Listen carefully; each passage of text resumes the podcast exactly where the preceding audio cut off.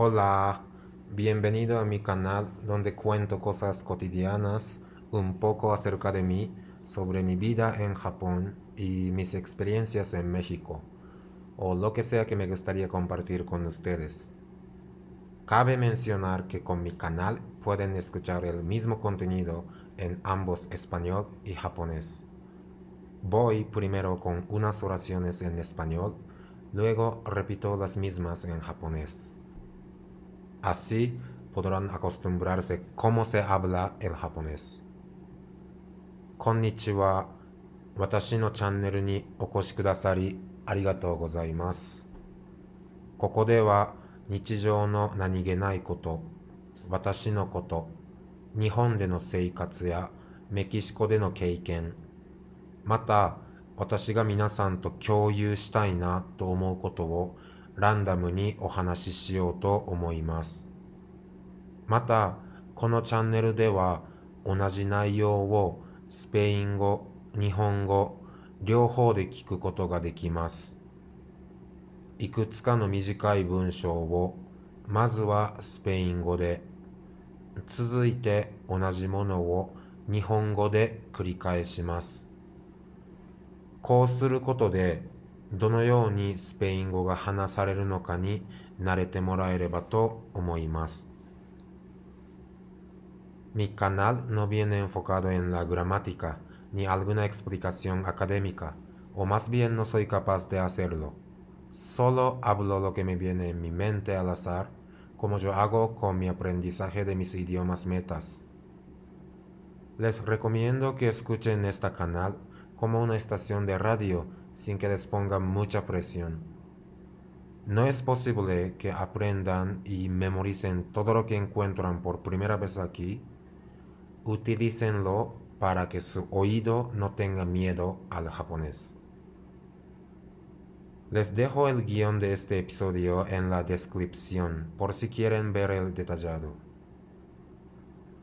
このチャンネルでは文法や 学術的な解説はしていません。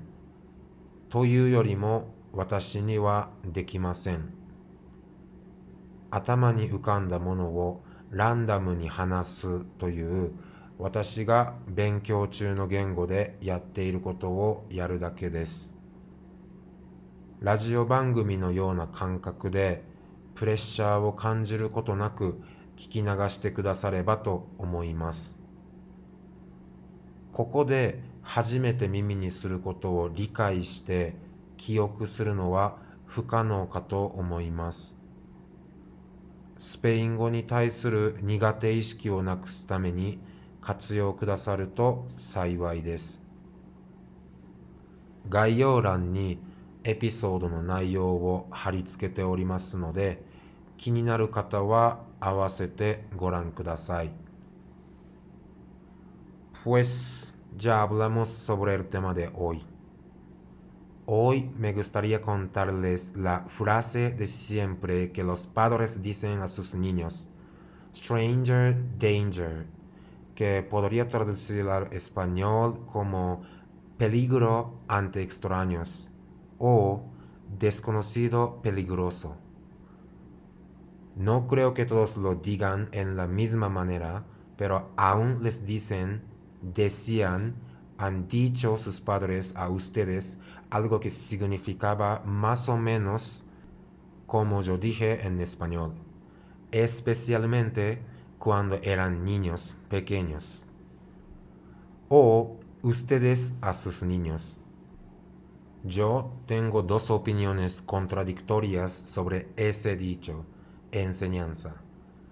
Lo que voy a contar es el entendido que tenía yo en mi niñez en Japón y cómo pienso del dicho hoy en día como una persona madurada. Ojalá que haya sido yo madurado. Me encantaría escuchar sus ideas y pensamientos sobre el tema de hoy cuando ya hayan terminado este episodio. では本日のテーマに参りましょう。今日は皆さんが 親が子供に言う定番のフレーズ stranger danger 知らない人は危険についてお話ししようと思います。皆が皆全く同じ言い方をするとは思っていませんが、あなたたちのご両親もあなたたちに今も言っている、言っていた、言ったことがあるのではないでしょうか。特に皆さんが幼かった頃は、もしくはあなたたちのお子さんに言われているかもしれませんね。私はこのフレーズについて2つの異なる意見を持ち合わせています。今日お話しする内容は私が幼い頃に持っていたこのフレーズへの理解大人になってからそれをどう捉えるようになったのかです大人に慣れていると良いのですがこのエピソードを聞き終わった後に皆さんがどのようなお考えをお持ちか聞かせていただけると嬉しいです。Ahora, les digo cómo entendía yo lo que me decían mis padres. De hecho, no me lo tomaba en serio. Y saludaba a, y hablaba con mucha gente de la calle. Si podría hacer pretextos, sería, no soy de una ciudad grande, conocía la mayoría de habitantes del pueblo, no sé si saben cómo es la red humana de un pueblo pequeño, sabían quién es quién, quién es hija de quién, novio de quién, quién es expareja de quién, quién hizo qué, cuándo y dónde, hasta quién se Ay, perdóname mi boca. Para mantener la dignidad de mi canal, volvimos al tema. Yo, como cualquier niño, no escuchaba nada de lo que me decían mis padres, pero siempre y cuando nos tocó una noticia de niños secuestrados en algún lado de Japón, me decían que no hablara con ningún extraño ni lo siguiera yo no podía imaginarme ser secuestrado viviendo en paz en un pueblo donde no pasaba nada. Digo otra vez que no me lo tomaba muy en serio. Pero en cambio sentía que cómo secuestraron a niños era una manera muy planificada. Porque los criminales primero se acercaron a los niños como si fueran unos de los habitantes del pueblo y se hicieron conocidos. Luego, luego, ya un día que los niños tenían confianza con ellos, los criminales los secuestraron. Me decían mis padres que les avisara si cualquier desconocido me habría hablado. Ahora entiendo lo riesgoso que era mi comportamiento del punto de vista de un adulto pero no entendía bien la razón por la que era tan importante aquellos días. それでは皆さんに私の両親が言っていたことを 私がどのように理解していたかをお話しします。正直に言うと真剣に受け取っておらず道端でいろんな人と喋っていました。もし言い訳することができるなら私は大きな町の出身ではないし町のほとんどの人は知り合いだったし皆さんが小さな町の人間関係がどのようなものかご存知か分かりませんがみんな誰が誰か誰が誰の娘か誰が誰の彼氏か誰と離婚したか誰と何をいつどこでしたかひいては誰と誰とやったかまで知っていました。と失礼いたしました。私のチャンネルの威厳を保つために本題に戻ります。私はどこにでもいる子供で両親の言うことなど聞いていませんでした。それでも日本のどこかで子供の誘拐事件があるたびに知らない人とは話さない、ついていかないことをきつく言われていました。平和に暮らしていながら誘拐されるということを想像できていなかったです。二度目になりますが、親の言うことを真剣に捉えていませんでした。その代わりに誘拐犯の取った方法がよく計画されたものだなと感心していました。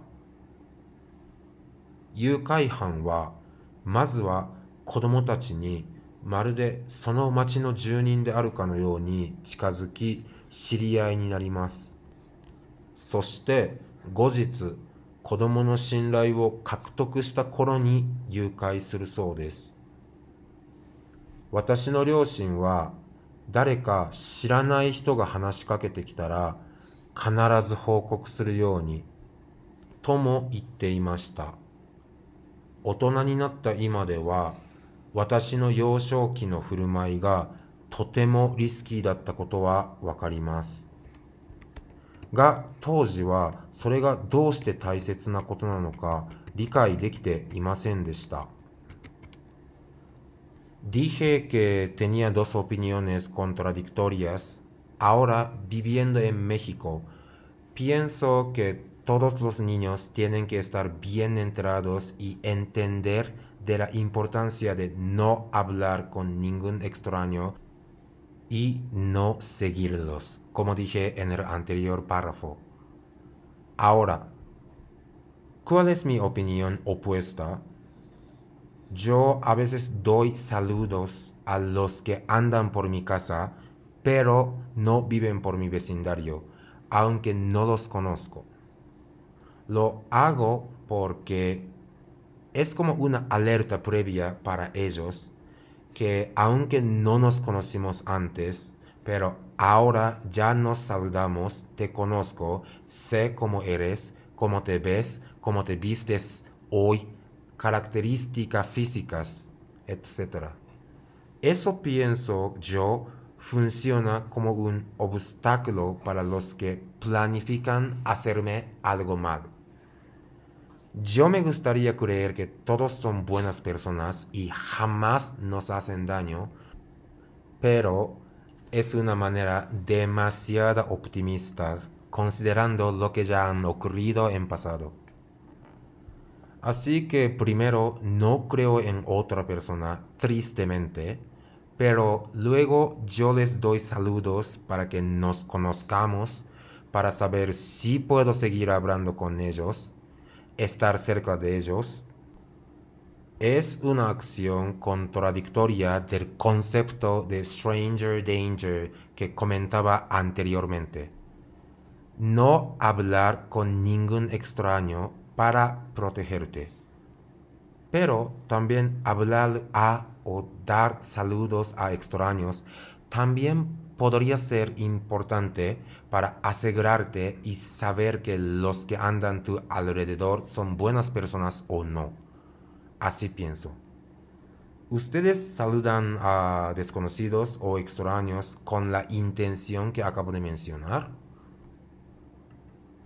私は2つの相反する意見を持っていると言いましたが、先ほども申し上げた通り、現在 メキシコに住みながら、すべての子供が知らない人と話さない、ついていかないということの重要性をきちんと理解しなければならないと思っています。それでは私の別の意見とは私は時々家の周りを歩いているけど私の近所の住人ではない人に挨拶をします。お互いに知らない同士ですが、それをやる理由は、一つの注意勧告のようなものです。まだ私たちは知り合いではないけど、今さっき挨拶したよね。もうあなたのことを知っていますよ。どういう人か、どういった外見か、どういった服装か、身体的特徴などこれは個人的に私に何か悪巧みをしている人に対しての一つの抑止力、ストッパーになるのではと考えています。すべての人間がいい人で決して私たちを傷つけることはないと信じたいのですが、過去に起こったことを考慮に入れると、そう考えるのは楽観的すぎます。なので、悲しいことですが、私は初対面で他人を信用していません。そして彼らと知り合うために、また彼らと話し続けても良いものなのか、近くにいて大丈夫なのかを確認するために挨拶をします。これは先ほど話していた stranger danger の考え方とは真逆の行動です。自分を守るために知らない人とは話さない。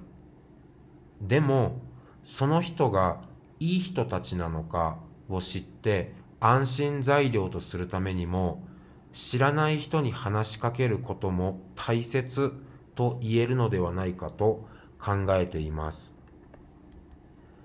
あなたたちは知らない人にこういう意図を持って挨拶することはありますか Voy a terminar el episodio de hoy hasta aquí. Me gustaría escuchar sus opiniones sobre Stranger Danger qué hacían en su niñez y ahora cómo opinan y qué piensan.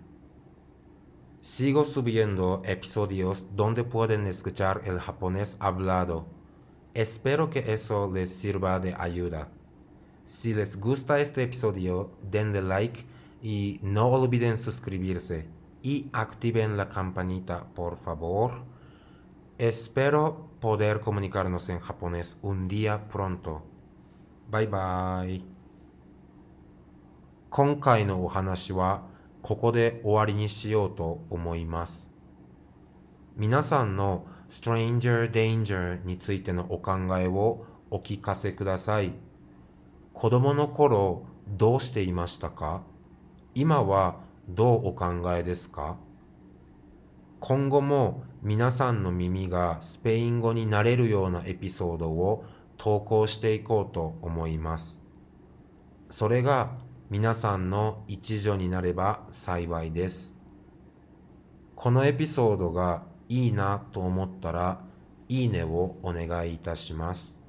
また、チャンネル登録とベルマークをオンにして通知を受け取られるようにしてくださると、次への投稿の励みになります。次にお耳にかかれるのを楽しみにしています。バイバイ。